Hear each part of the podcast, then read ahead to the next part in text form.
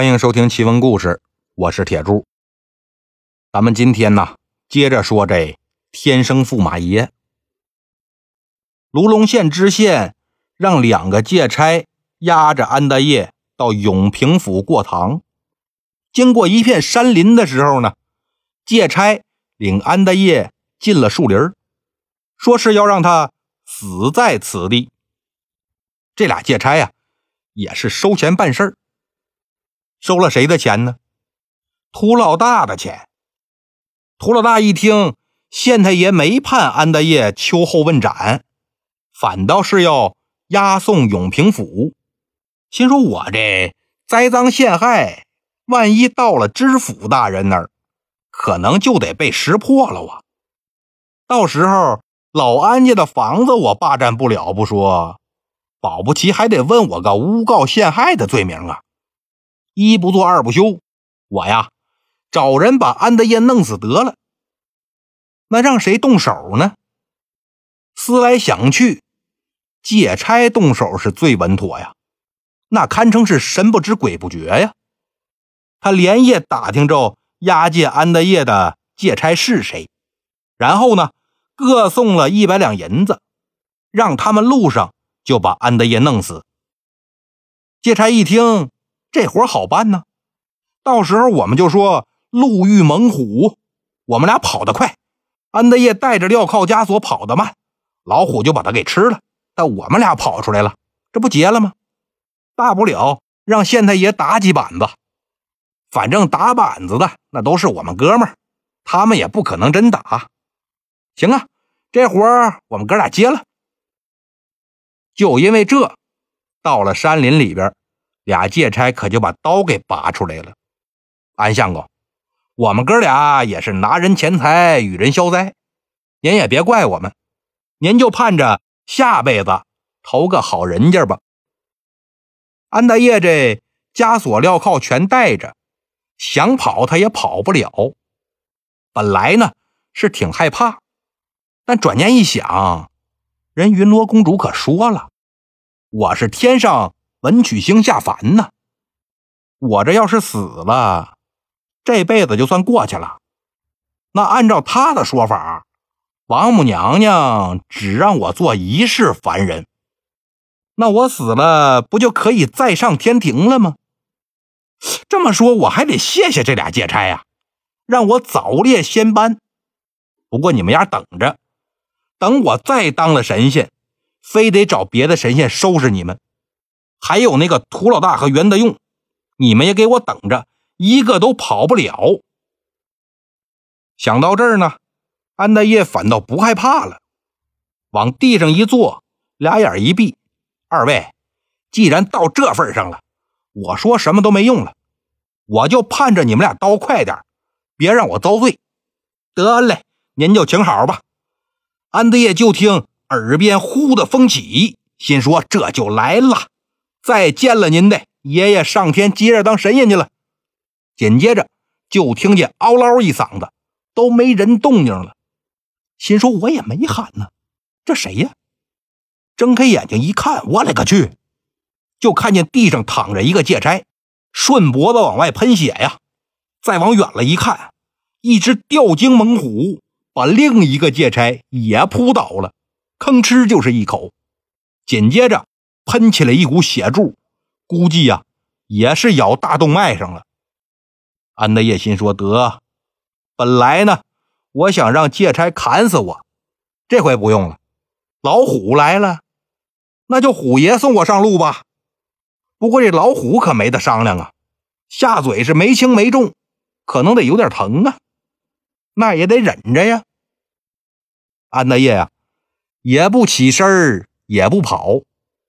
他就看着那老虎，就见那老虎叼着借差那尸体回来了，往先死那借差身边一放，慢慢悠悠走到安德业身边，绕着他转了两圈然后呢，跟安德业脸对着脸往前一凑，安德业就感觉满眼都是这张花斑大脸呐。老虎这一喷气儿。带出一股子血腥味儿，嘴巴子上那点血喷了安德业一脸，安德业俩眼一闭，今儿个就是今儿个了，虎爷送我上路吧。安德业这都准备喊疼了，就感觉后腰一紧，紧接着腾空飞起，然后又落在一个软绵绵的东西上。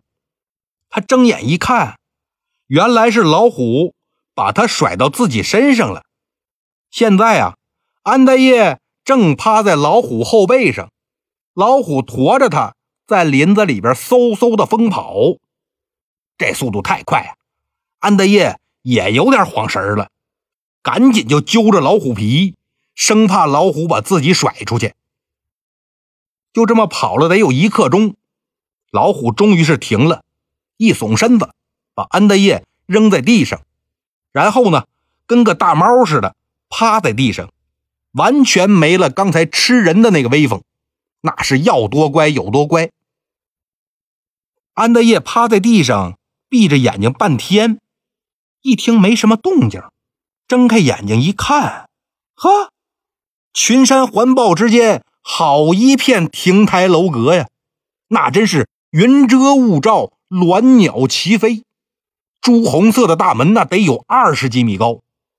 这就不能说是宅子了，真真切切那得叫宫殿群呢。安德烈费了半天劲儿才站起来，怎么这么费劲儿呢？一呀是让老虎吓得腿软，更重要的，他那套刑具还在身上呢，手铐、脚镣、夹板那是一样都不少啊，锁的那叫一个瓷实。站起身来，抬头一看，就看见。朱漆大门，门分左右，打里边出来个丫鬟。他一看见这丫鬟就乐了，这不云罗公主身边给我银子那丫鬟吗？看来我这是到了云罗公主的地面了。安德业小步倒腾着往门口走，姐姐姐姐，公主在里边吗？赶紧带我进去见她，我遇上事儿了。这丫鬟。狠狠瞪了安德业一眼，哼，遇上难事儿也是因为你不听劝，活该！都不知道你以前在天上是怎么当神仙的。说完呢，转身就走。安德业这心里明白，这丫鬟说的是装修那事儿，人家明明已经告诉自己，上个月别装修，别装修，装修就犯天刑，但他自己呢？存在着侥幸心理，抱着试试看的态度，先收拾收拾木料。这收拾木料，他不也是装修吗？俗话说“听人劝，吃饱饭”呢。他自己不听人劝，现在落得个家破人亡，那的确也是活该。安德业耷拉着脑袋，跟着丫鬟就进了大门。那只老虎呢，也跟在后边进了门了。这大门后边啊。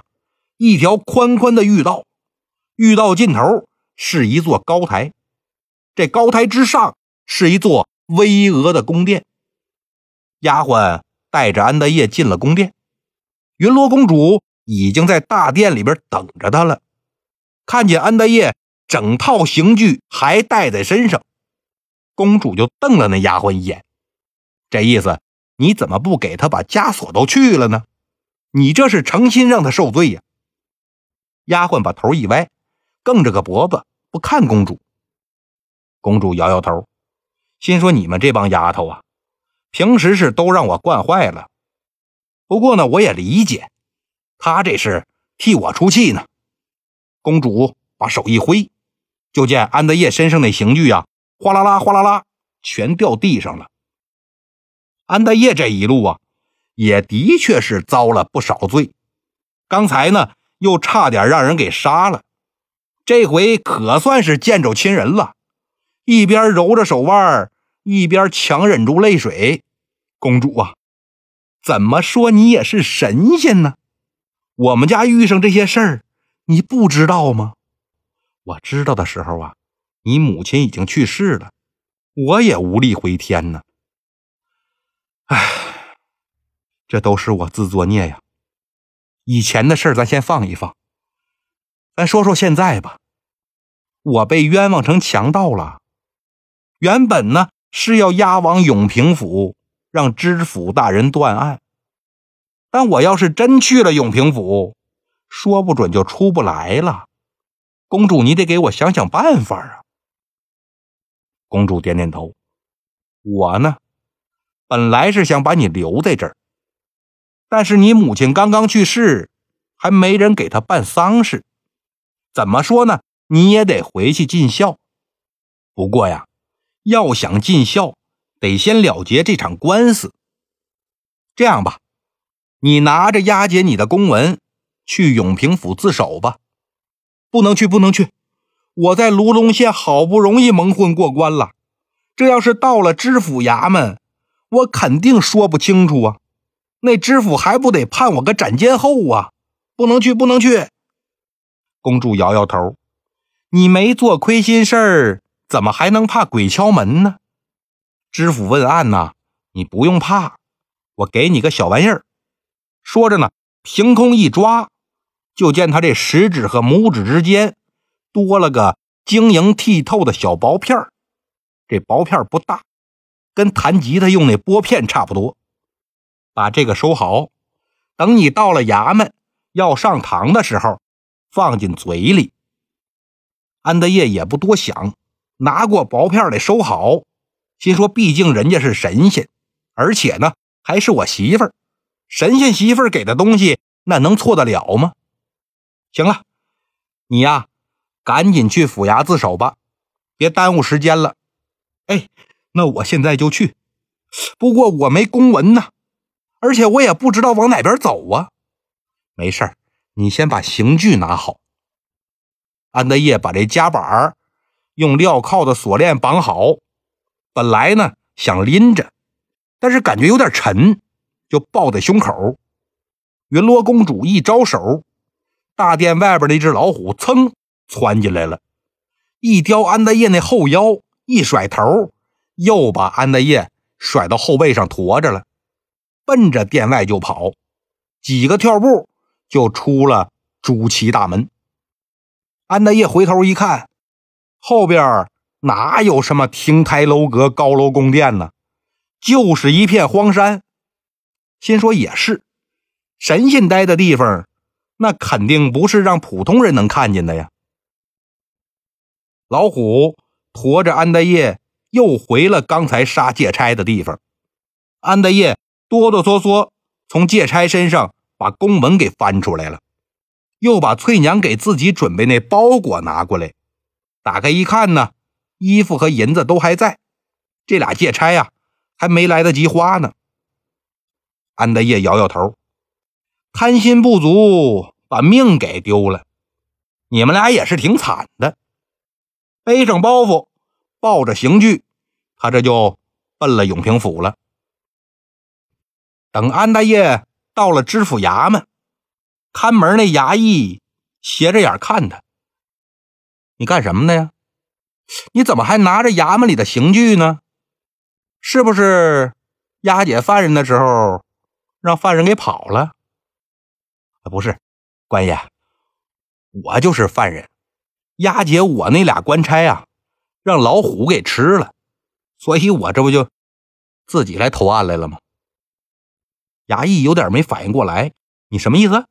你是犯人？嘿，太阳打西边出来了，借差死了，犯人不跑，自己来投案，这可是新鲜事儿啊！你等会儿吧，我进去禀报大人一声。知府听这衙役一说，心里也叫了一声奇怪呀，赶紧升堂，我得看看这是个什么样的人。安德业就听见衙门里边有人跑来跑去，心说：“我这就我这就要上堂了，我听媳妇话吧。”把那小薄片掏出来，往嘴里一放，入口冰凉，就跟含了个冰片似的。衙役出来，把安德业带上大堂跪好。知府转屏风入座，衙役又把安德业带来那公文呈上去。知府仔细看了一遍，哦，是袁大用那个案子，这可是个恶性案件呐，社会影响极其恶劣。不过我看你应该是个读书人吧？怎么会跟此等穷凶极恶之徒搭上关系呢？回大老爷，小人世代住在卢龙县，父亲呢本是举人，所以小人近水楼台，跟随父亲学习，学识呢自是比其他人强一些，所以在卢龙县呢也有些虚名。三年前，小人本想参加科考，不成想父亲是一病不起，最后撒手人寰，小人只得在家守孝三年，待期满再去科考。两个月前，小人家对门搬来主仆二人，几次三番来小人家拜访，说是仰慕小人才华，想结识小人。小人本不想见。但怕别人说自己恃才傲物，这才回访于他。发现呢，他也是个饱读诗书之人，所以聊得很投机，成了好朋友。这个人就是袁大用。一个多月前，他突然来拜访小人，说自己要离开卢龙县，还给小人送了纹银五百两和象牙筷子、金丝楠木佛珠等等礼物。小人推辞不过，只好收下礼物，把银子退给他了，然后又送了他五匹好布作为回礼。但是前几天有卢龙县官差上门要抓小人，恰逢小人外出采办木料，官差就抓了小人母亲到衙门关了两天，第三天早上才放出来。可怜老娘到家就死了，直到小人晚上回家。才知道这场惊天变故，还没来得及给老娘发丧，官差又上门了。二话不说，就把小人锁到县衙。县太爷不分青红皂白，就把小人判为袁大用的同伙，这才派了两个借差押解小人前来府衙受审。不成想，半路上遇上猛虎，两个借差让猛虎给咬死了。这猛虎唯独不咬小人。小人这才逃过一劫，心想有案在身，不能潜逃，这才来到府衙投案自首。一是跟知府大人禀明实情，好洗脱冤屈；二呢是请大人做主，还小人老娘一个公道。安大爷在这当当当当这通说呀，边说心里还边琢磨：我也没想要说这么多呀，我这嘴怎么自己说上了呢？而且说我这琢磨事儿呢。但这嘴也没闲着，就好像不是我嘴似的。看来公主给我这小薄片还真是个好玩意儿，自己会说话呀。知府听安大业这说完，又看看公文，这案子挺清晰呀。唯一不明白的，就是安大业装修的钱是哪来的。心说卢龙县，你是个大傻子吧？问案你就问案。把人老娘抓起来干什么呢？弄死人老娘，这钱的事你也没法接着问呢。况且说借差死了，他能自己来投案，那肯定是心里有底儿啊。我看这事儿啊，安大业多半是被冤枉的。不过借差的死呢，还得查清楚喽。万一是让歹人给杀了呢？来呀，叫上仵作。带着安德业去找借差的尸身，看借差是否真的是命丧虎口。等到了第二天，几个人就回来了。回大人，仵作验了，两个借差的确是让老虎咬死的。小的们抬回来就给埋在城外了。好，那以本官来看，这安大业多半是被冤枉的。安大业，本官。给你出一份公文，证明你无罪，然后呢，再给你十两银子，算是对你母亲去世的一份心意。你也不用再申冤诉苦了。这么判，你服不服啊？安大业心说：“胳膊肯定不过大腿呀！你都说不让我申冤诉苦了，我要是再没皮没脸往上告，碰上你们官官相护。”那吃亏的还是我呀。况且说你能还我清白之身，已经是来之不易呀。那还能说什么呢？谢大老爷明断吧。他这儿拿了公文，背着自己那小包，拿着知府大人给的十两银子，把嘴里这薄片拿出来放好，出了府衙就往卢龙县走。先说我得赶紧呐，回去给老娘发丧。他这刚出城没多一会儿，迎面奔过来两个骑马的人，看样呢还挺着急，马蹄子翻起来一片尘土啊。安德业一眯眼儿。把头转向路边，他想避避灰。两匹马嗖嗖从安大爷身边跑过去，就见当先一人呐，吁，勒转马头又回来了。敢问这位路人，可是我安兄弟吗？安大爷用手扇扇眼巴前这点灰，定睛一看，顿时是吃了一惊啊！骑在马上那个不是别人，正是。袁大用，好了，今天的故事就到这里了，咱们下期再见。